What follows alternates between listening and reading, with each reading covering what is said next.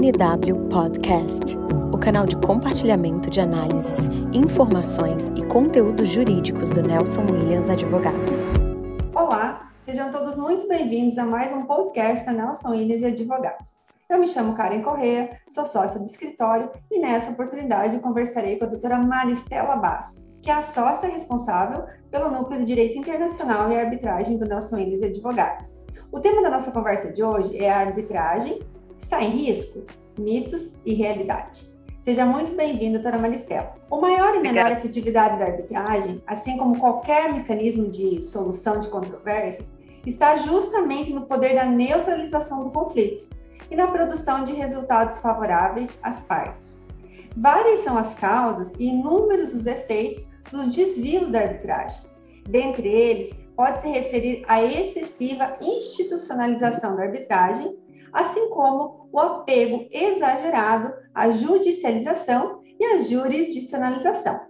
Indo diretamente ao ponto, doutora, poderia nos esclarecer por que, que o processo arbitral está levando mais tempo que uma ação em primeiro grau de jurisdição? Bom, é, por várias razões, né? É, é, claro que aqui o tempo não nos permite abordar todas, então eu vou escolher é, as mais significativas e, e, e sob duas perspectivas. Pela perspectiva dos advogados, os vícios e ranços é, do processo no poder judiciário, do processo judicial, né? é, ou seja, eles vêm acostumados com muitos recursos, é, requerimento de muitas provas, provas repetitivas. Então, é, eles, ainda que procurem arbitragem porque querem é, maior celeridade, eles acabam trazendo para o procedimento arbitral, que é mais informal, sem desrespeitar o devido processo legal e todas as garantias constitucionais do contraditório, ele é mais célere. Então, é, pela, é, pela perspectiva dos advogados, a primeira, a primeira dificuldade é que o advogado ele, ele custa a, a tirar né, aquela beca, aquela toga da, do Poder Judiciário e, de fato, é, encarar que o processo arbitral ele é mais célere é, ele, ele é mais é, informal, né? Um segundo aspecto, além da falta de costume, do, é, e do despojamento e da, é, é, da digamos, é, perspectiva de que está trabalhando num procedimento onde, onde há menos formalismo, né? Ele também é, tem grande dificuldade, o advogado, de escolher para árbitro alguém que geral, que, que seja realmente especialista no objeto da lide. Então, ele vem ainda pegado aos grandes nomes da academia, grandes juristas, é, ex-ministros do Superior Tribunal de Justiça, ex-desembargadores, grandes professores, independentemente de observar a especialidade desses, é, é, desse, dessas pessoas, desses jurisconsultos. Então, é, é, é, embora pessoas de, de, mais alto renome e, e, e, da maior competência, elas é, não são especializadas no objeto da lide, né? Muitas vezes chama alguém do direito civil para enfrentar uma questão de direito digital, ou questões de, de, de, de, de fusão e aquisição, ou discussão de, de ações é, num processo societário, traz alguém do direito civil da família, ou enfim, ele, ele, ele, traz um nome, sim, que ele respeita, que ele considera, mas que vai demorar muito mais do que se ele trouxesse alguém de fato especializado, ou até mesmo saindo do campo do direito, um engenheiro, um arquiteto, um biólogo, um engenheiro químico, é, enfim, alguém que de fato entenda. É, do que se está discutindo, né? qual é a questão subjacente, a questão fundamental. Então, pela perspectiva dos advogados, eu consideraria essas duas dificuldades mais importantes, né? A dificuldade de, de se despojar é, é do rito judicial para enfrentar um rito arbitral, então a dificuldade de, de, de, de sair do mundo do direito e escolher alguém fora do mundo do direito e que seja especializado no, obje, no, objeto, no objeto da lide. Ou no mundo do direito, é, recorrer, buscar árbitros, não necessariamente grandes jurisconsultos ou grandes nomes da academia, mas é, alguém né, que é um jurista, um advogado é, que conheça a matéria que está sendo discutida. Na perspectiva dos árbitros, agora, eu diria que é, também várias são as razões, mas eu vou destacar a, a, a, uma que já vem é, ao encontro do que eu acabei de dizer, que é a falta de especialidade do, do árbitro. Né? Então, se você trouxe para arbitragem um árbitro, ainda que uma pessoa com todo é, conhecimento e, e, e, e, reputação, etc., não é especializado naquele tema, né? ou se ele é um jurista e vai examinar um problema é, da construção civil, então é, ele vai ter que se assessorar de peritos, engenheiros. Então, a falta de especialidade do árbitro acaba fazendo com que ele demore mais tempo para julgar. E outro aspecto que interfere também na, na, na celeridade do procedimento arbitral e que está relacionado à escolha do árbitro é que é, é, o árbitro ou os árbitros eles é, compõem um grupo é, é, é, sempre os mesmos árbitros, né? Então são sempre esses mesmos que julgam. Então essas pessoas, esses árbitros, acabam tendo muitas arbitragens e, e, e, muitas arbitragens significa que eles vão demorar muito tempo para julgar. E a arbitragem vai deixar de ser célere e vai se atrasar até muito mais a sentença para ser proferida é, por falta de especialização dos árbitros. Porque os advogados cada vez mais recorrem ao Poder Judiciário para anular essas sentenças arbitrais, doutora Mestela? Essa, essa pergunta traz consigo uma enorme contradição, né? Porque é, é, há um enorme risco de se levar é, as sentenças arbitrais ao escrutínio do Poder Judiciário, porque é, é, é isso gera uma enorme insegurança jurídica, né? na medida em que se as pessoas recorrem ao procedimento arbitral, né? escolhem nos seus contratos os empresários, as partes, as pessoas físicas e jurídicas, optam pelo procedimento arbitral nos seus contratos, na hipótese de surgirem controvérsias no futuro. E ao fazerem essa opção, fazem com base na autonomia da vontade, no livre-arbítrio. Surgindo a controvérsia, a arbitragem é realizada. Ora, é, nesse momento, é, além do contrato conter a, a, a, a cláusula arbitral é, escolhida livremente pelas partes, há um segundo consentimento expresso relativamente à arbitragem, que é a assinatura do termo arbitral. Então, no mínimo duas vezes, as partes, assessoradas pelos seus advogados, tiveram a chance de é, não ter uma sentença arbitral e sim decidir pelo Poder Judiciário. De tal sorte que, se ao proferir a sentença, uma das partes não fica satisfeita e vai ao judiciário, é uma contradição, é uma falta de lógica é, é inadmissível, porque ela, então, se tivesse ganho, o laudo arbitral, então, seria aceito. Como perdeu, ela vai buscar a nulidade do laudo. É como se a gente admitisse aí uma contradição e o eh, Poder Judiciário se rendesse a uma provocação dos advogados, né? porque há é, é, é, a escolha do árbitro no contrato com a cláusula arbitral e depois na, na, na, na ratificação pelo termo arbitral ou na convenção arbitral é, de é, jurisdição exclusiva do árbitro. Então, se a jurisdição é exclusiva do árbitro, ele proferiu essa sentença, ainda que a lei de arbitragem permita o recurso ao Poder Judiciário, esse recurso tem que ser limitadíssimo limitadíssimo às hipóteses de vícios formais, de vícios do procedimento, mas não no que diz respeito à matéria subjacente, ao caso que foi julgado. É, esse é meu entendimento.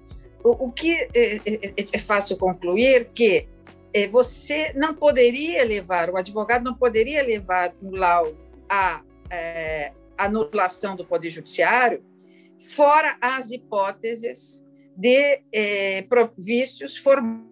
Vai, depois de examinado o vício, devolver a questão não é, para apreciação dos árbitros ou do árbitro único.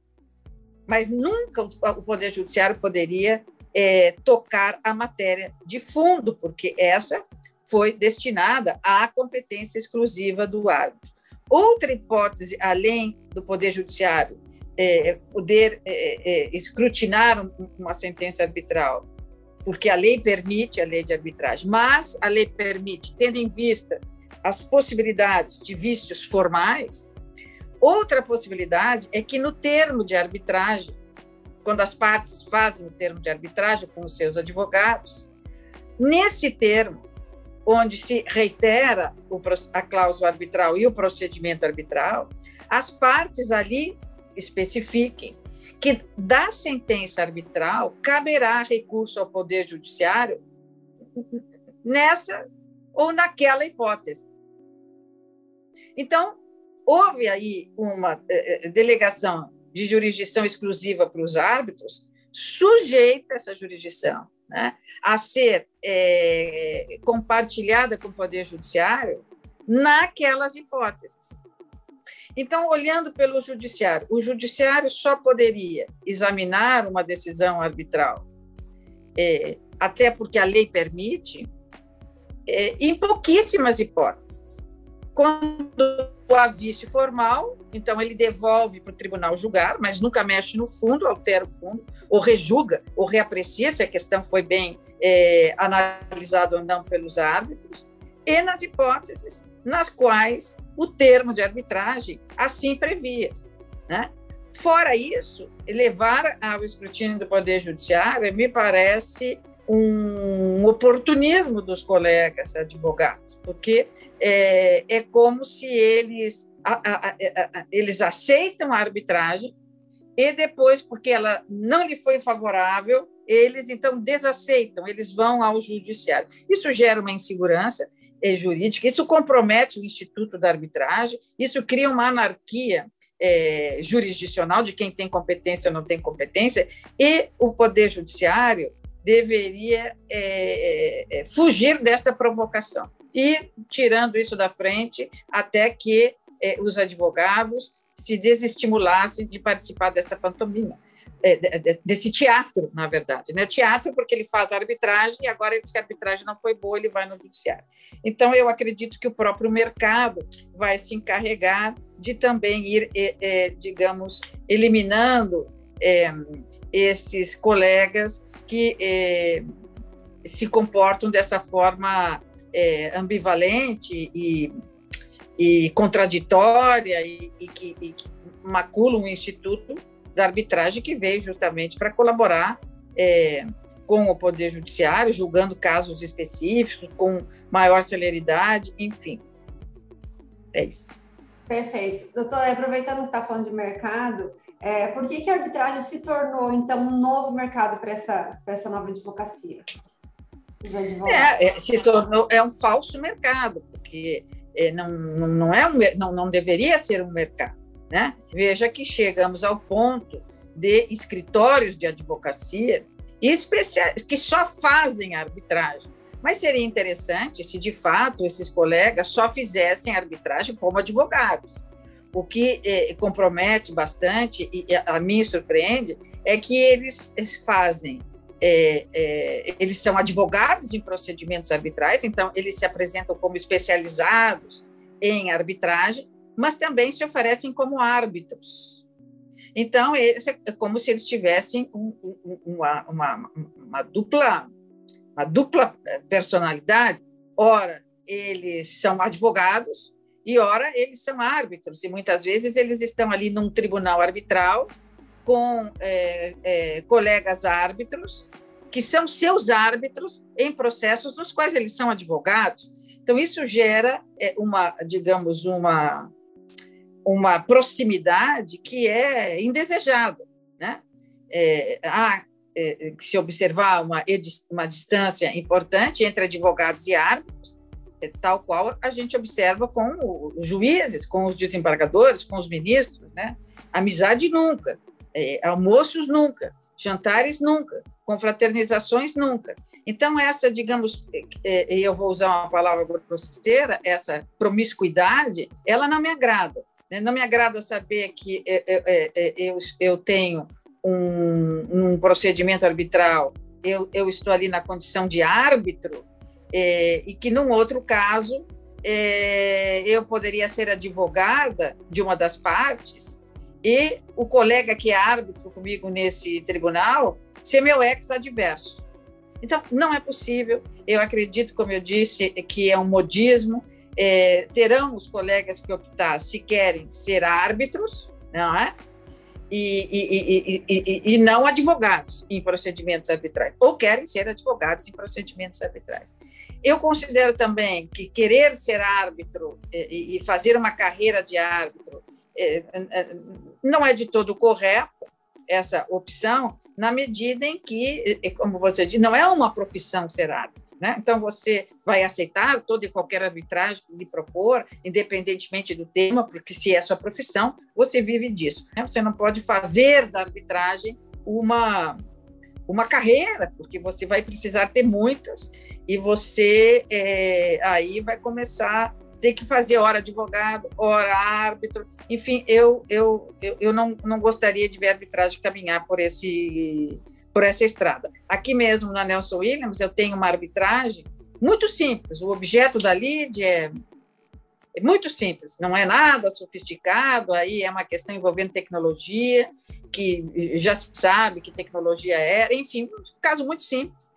É, tem um árbitro único, e nós vamos para o quarto ano de arbitragem. Então, imagina, é, quatro anos de arbitragem, cuja lide só tem duas partes, né? não, não é multipartes, mas são dois, duas empresas. O objeto é relativamente simples e o árbitro já está nos levando ao quarto ano.